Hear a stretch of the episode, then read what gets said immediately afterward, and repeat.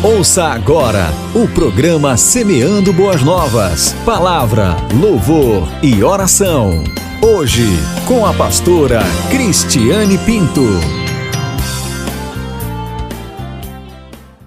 Estamos de volta com o programa Semeando Boas Novas e o tema da nossa reflexão é Viver na Luz em Amor. Se você tiver com a sua Bíblia em mãos, abra ela em 1 João 4,16, que diz assim. E nós conhecemos e cremos no amor que Deus tem por nós. Deus é amor, e aquele que permanece no amor, permanece em Deus e Deus nele. Viver na luz é manter nosso espírito constantemente sensível aos ensinamentos e direção do Espírito de Deus. Como Deus é amor, o seu Espírito nos direciona, ele nos guia em caminhos que nos levam a andar em amor. Nós podemos comparar a primeira epístola de João com uma escadaria em caracol, porque sempre volta em três assuntos: amor, obediência e verdade. E apesar desses temas serem temas recorrentes, eles não são meramente repetitivos, porque cada vez que voltamos a um desses tópicos na leitura, nós olhamos para eles de maneira diferente. Vamos percorrer aqui, você vai entender. Em 1 João 2,9, vai falar sobre o amor pelos irmãos em Cristo e diz assim: Aquele que diz estar na luz e odeia o seu irmão, até agora está nas trevas. Aquele que ama o seu irmão permanece na luz, e nele não há nenhum tropeço. Aquele, porém, que odeia o seu irmão está nas trevas e anda nas trevas e não sabe para onde vai, porque as trevas lhe cegam os olhos. A ênfase desses versículos é sobre a comunhão.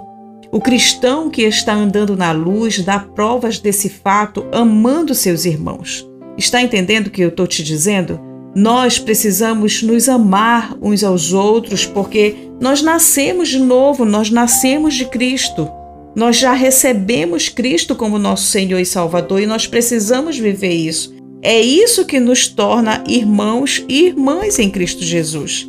Escuta uma coisa: a obediência e o amor, eles são sinais de filiação e de irmandade.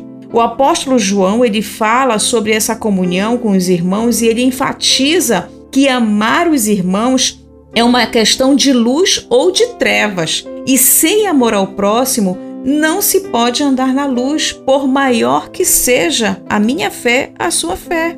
A epístola de João, ela vai mais a fundo do que a questão do amar. No capítulo 3, o apóstolo ele afirma que o amar os irmãos é uma questão de vida ou morte.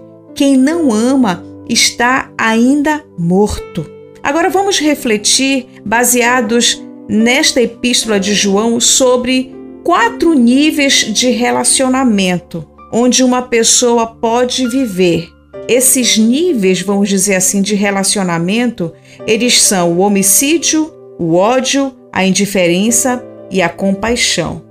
É óbvio que homicídio e ódio, eles não são de maneira nenhuma é, cristãos. A indiferença ela vai ficar quem, claro, do cristianismo. E somente a compaixão cristã ela é compatível com o verdadeiro amor cristão.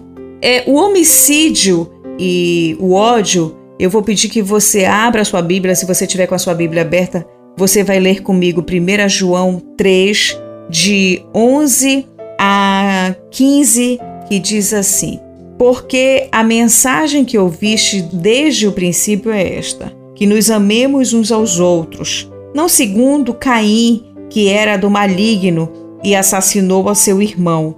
E por que o assassinou? Porque as suas obras eram más e as do seu irmão justas. Irmãos, não vos maravilheis se o mundo vos odeia. Nós sabemos que já passamos da morte para a vida, porque amamos os irmãos. Aquele que não ama permanece na morte.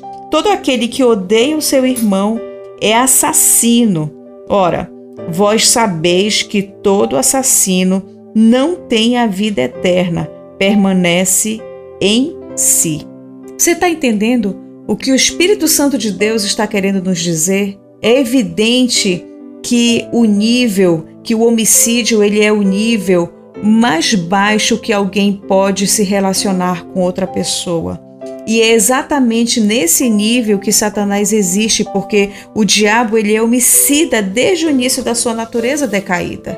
Caim, ele vai exemplificar aqui uma vida de ódio. E é importante nós observarmos que Caim e Abel, eles eram irmãos, nasceram dos mesmos pais. Os dois ofereceram sacrifícios a Deus. Caim não é, é apresentado como um ateu, mas como um adorador. E essa é a questão que nós devemos refletir. Os filhos do diabo, eles disfarçam-se de adoradores verdadeiros. Eles participam de eventos religiosos como Caim fez e podem até levar ofertas, mas esses atos por si só, eles não valem como prova de que essas pessoas são nascidas de Deus. Sabe, o teste real, ele é o amor pelos irmãos. E foi nesse teste que Caim foi reprovado. A diferença entre a oferta de Caim e a de Abel estava na fé. A fé sempre se baseia na revelação dada por Deus, e ao que tudo nos indica nas Escrituras Sagradas, Deus revelou instruções muito claras com respeito à maneira de ser adorado, mas Caim rejeitou essas instruções e ele decidiu por si adorá-lo da sua maneira, como desobediência. Sabe, a atitude de Caim, ela representa a atitude do sistema do mundo de hoje, porque o mundo ele odeia Cristo da mesma forma que Caim odiava Abel. Cristo ele revela o pecado e a verdadeira natureza do mundo.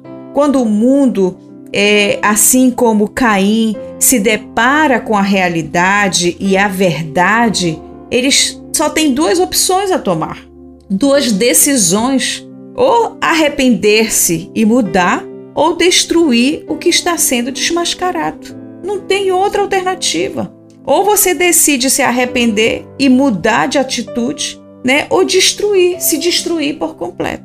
Mas a gente tem que escolher se arrepender e mudar. A indiferença é outro nível de relacionamento que podemos refletir nessa epístola. Vamos ler o que está em 1 João 3,17, que diz assim: Ora, aquele que possuir recursos deste mundo e vir a seu irmão padecer necessidade e fechar-lhe o coração, como pode permanecer nele o amor de Deus? É a prova do amor cristão não é apenas deixar de fazer o mal ou não fazer o mal aos outros, né? A prova do amor cristão envolve a prática do bem. Caim é o nosso exemplo de amor falso. Cristo é o nosso exemplo de verdadeiro amor cristão. Jesus deu a sua vida por nós para que nós pudéssemos experimentar a verdade. E todo cristão conhece João 3,16, porque Deus amou o mundo de tal maneira que deu seu único filho, para que todo aquele que nele crê não pereça, mas tenha vida eterna, né? Quantos de nós é, atentam para 1 João 3,16? Sabemos de e salteado João 3,16, refletimos sobre isso. Mas quantos atentam para 1 João 3,16? 16 que diz assim: Nisto conhecemos o amor, que Cristo deu a sua vida por nós e devemos dar a nossa vida pelos irmãos. Sabe, é maravilhoso experimentar a bênção de João 3,16, mas é ainda muito melhor, muito maravilhoso compartilhar essa experiência obedecendo 1 João 3,16. Cristo entregou a sua vida por nós, por mim, por você, e nós devemos entregar a nossa vida em favor dos nossos irmãos. O amor cristão, queridos, ele envolve serviço, ele envolve sacrifício. Cristo não se ateve a falar sobre o seu amor por nós. Ele morreu para provar esse amor. Mas enfim, Deus ele não pede para que nós venhamos a entregar a nossa vida à morte, não. Ele quer que nós simplesmente amemos os nossos irmãos necessitados, que nós trabalhemos em prol disso, que façamos alguma coisa, que saiamos desse casulo, desse quadrado, né, dessa mesmice, que façamos alguma coisa. Afinal de contas, era isso que Jesus tinha em mente quando ele contou ali a parábola do bom samaritano. Você pode ler Lucas lá 10, 25, 37 e você vai entender um pouquinho melhor sobre isso. O quarto nível de relacionamento é onde é o cerne de tudo, é onde a gente quer chegar, é o amor cristão. 1 João 3,18 diz assim: Filhinhos, não amemos de palavras nem de língua, mas de fato e de verdade. O verdadeiro amor cristão, ele é expresso de fato e de verdade. O oposto dessa expressão de fato é de palavra, e o oposto da expressão de verdade é de língua. Vamos ver um exemplo do amor de palavra em Tiago 2, 15 e 16. Tiago 2, 15 e 16 diz assim: E se um irmão ou uma irmã estiverem carecidos de roupa e necessitados do alimento cotidiano, e qualquer dentre vós lhe disser: Ide em paz, aquecei-vos e fartai-vos, sem contudo lhes dar o necessário para o corpo, qual é o proveito disso? Hein? Qual é o proveito disso?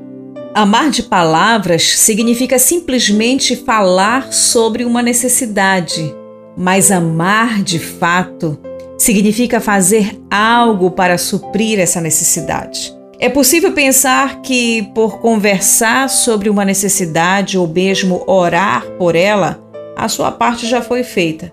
Mas saiba de uma coisa: o amor ele envolve mais do que palavras e pede atos e sacrifícios. E para finalizarmos a nossa reflexão desta manhã, nós chegamos ao cerne do amor. Tá em 1 João 4, 7, 16, a gente lê assim: Amados, amemos-nos uns aos outros, porque o amor procede de Deus. E todo aquele que ama é nascido de Deus e conhece a Deus. Aquele que não ama não conhece a Deus, pois Deus é amor. Nisto se manifestou o amor de Deus em nós, em haver Deus enviado o seu Filho unigênito ao mundo para vivermos por meio dele. Nisto consiste o amor, não em que nós tenhamos amado a Deus, mas em que ele nos amou e enviou o seu Filho como propiação pelos nossos pecados. Amados, se Deus de tal maneira nos amou, devemos nós também amar uns aos outros. Ninguém jamais viu a Deus. Se amarmos uns aos outros, Deus permanece em nós e o seu amor é em nós aperfeiçoado. Nisto conhecemos que permanecemos nele e ele em nós, em que nos deu do seu Espírito. E nós temos vistos e testemunhado que o Pai enviou o seu Filho como Salvador do mundo. Aquele que confessar que Jesus é Filho de Deus, Deus permanece nele e ele em Deus. E nós conhecemos e cremos no amor que Deus tem por nós. Deus é amor e aquele que permanece no amor permanece em Deus e Deus nele. Com base nessa leitura, nós podemos chegar à conclusão que o amor é uma parte fundamental da vida cristã. O amor o parâmetro válido para a comunhão e a filiação, porque Deus é amor. O amor ele faz parte da própria natureza do ser de Deus. Quem se encontra em comunhão com Deus em meio da fé em Cristo, compartilha da sua natureza, e uma vez que sua natureza é amor, o amor é o teste da realidade da vida cristã. Você está entendendo o que eu estou lhe dizendo? O que Deus está nos revelando a refletir nesta manhã? A natureza de Deus, ela é amor. A pessoa que conhece a Deus e que nasceu de Deus responde a essa natureza, natureza de Deus, responde ao amor. O amor cristão, ele é um tipo especial de amor. É possível traduzir 1 João 4:10 pela seguinte frase: é desse modo que se vê o verdadeiro amor. Assim, o amor, ele é um teste válido da verdadeira fé cristã uma vez que Deus é amor e que afirmamos ter um relacionamento pessoal com Ele, é preciso que nós revelemos o seu amor na nossa maneira de viver, da nossa forma de agir, que nós possamos viver verdadeiramente a imagem e a semelhança de Cristo. Sabe, o Filho de Deus, ele é nascido de Deus e, portanto, ele compartilha dessa natureza divina. Se Deus é amor e nós que somos cristãos, nós devemos amar uns aos outros. Essa é uma lógica irrefutável. Se você nasceu de novo, né, você tem essa natureza divina. Você precisa exercer isso. Sabe, o cristão, além de ser nascido de Deus, ele também conhece a Deus. E na Bíblia, a palavra conhecer tem um significado muito mais profundo do que o mero entendimento, nosso entendimento intelectual do significado dessa palavra conhecer. Esse verbo ele é usado, por exemplo, para descrever a união íntima entre o marido e uma esposa. Sabe o que eu estou querendo dizer com isso? Que conhecer a Deus é ter um relacionamento profundo com Ele, é compartilhar da vida, é desfrutar, é ter prazer no seu amor. Viver na luz e em amor requer atitude. O amor, ele envolve mais do que palavras, ele pede atos, ele pede sacrifício. E a nossa reflexão desse dia é: o que você está fazendo da sua vida?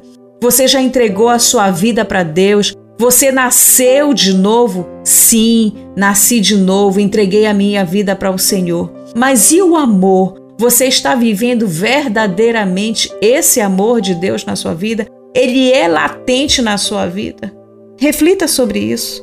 Vamos orar. Querido Deus, meu amado Pai, graças damos a Ti, Senhor, por nossas vidas. Eu graças te dou, Senhor, pela oportunidade, pelo privilégio de aprender um pouco mais das verdades que norteiam, Senhor, a nossa vida em Ti. Nos perdoa quando negligenciamos em Te servir, em servir ao nosso próximo, em amar aos nossos irmãos, Pai. Que nós possamos nos esvaziar de nós mesmos, que Tu venhas com o Teu Santo Espírito e nos transborde com o Teu amor, com a Tua graça, com a Tua paz. Senhor, eu rogo a Ti pelos enfermos, pelos doentes, por todos os que neste momento estão a clamar a Ti por socorro, por todos aqueles que estão angustiados, feridos, maltratados pelas aflições dessa vida. Assim, Senhor, graças eu rendo a Ti pelo sustento, pelo pão de cada dia, pelo fôlego de vida. Graças eu rendo a Ti, Senhor, pela família, pelos amigos, pela amada igreja que eu sirvo, pelos nossos líderes, Pastor Samuel, Pastora Rebeca. Protege-os, Senhor, e livra-os de todo o mal. Assim também, Senhor, eu rogo a Ti pelo trabalho desenvolvido ali nas comunidades da Cabeceira, da Linda Vista, Bela Vista, Maritombinha, nas Ilhas do Cajueiro, João Pilatos. Abençoa todos aqueles amados irmãos ribeirinhos que ali estão, cada um deles com seus problemas, mas que nos ouvem, que têm fé fé em Ti, Pai. Fortalece-nos, Senhor, a cada dia, sempre. Em nome de Jesus eu te peço. E em nome de Jesus eu te agradeço. Amém. Você ouviu Semeando Boas Novas. Palavra, louvor e oração.